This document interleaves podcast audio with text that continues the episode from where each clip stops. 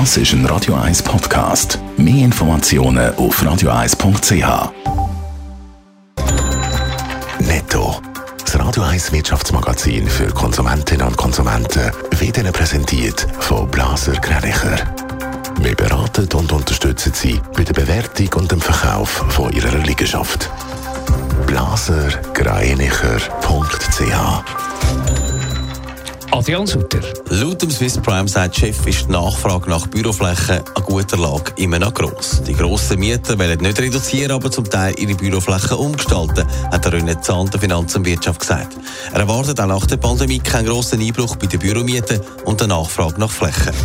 In der Schweiz gibt es immer mehr Firmen, grosse wie kleine, die ihren Angestellten eine Impfprämie zahlen. Gemäss Medienbericht sind die ganz unterschiedlich. Bei den einen gibt es einen kleinen Lohnzustupf und bei den anderen zum Beispiel Gucci. Die Angestellten von Swiss Casino Zürich kommen 200 Franken über, wenn sie sich impfen lassen.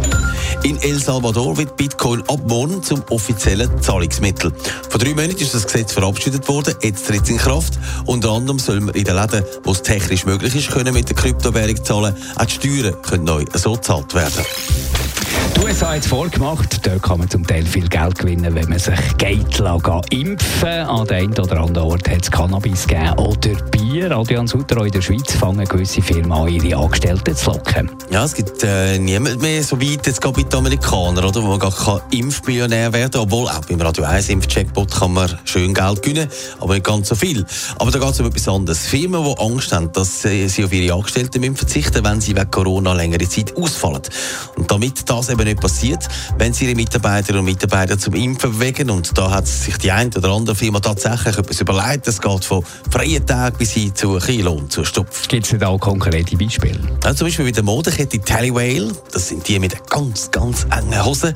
Dort äh, kommen die Angestellten, die sich impfen lassen, zwei Tage frei über. Einer am Impftermin und der andere zur freien Auswahl als Belohnung. Bei Swiss Casinos, wie vorher gehört, gibt es 200 Franken, wenn man den zweiten Schuss drin hat. Und auch die Industriegruppe Utz im Aargau gibt 200 Franken aus, aber nur für die, die sich bis am 20. September impfen lassen.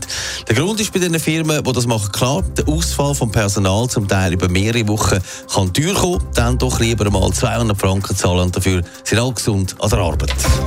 Netto. Das Radio 1 Wirtschaftsmagazin für Konsumentinnen und Konsumenten.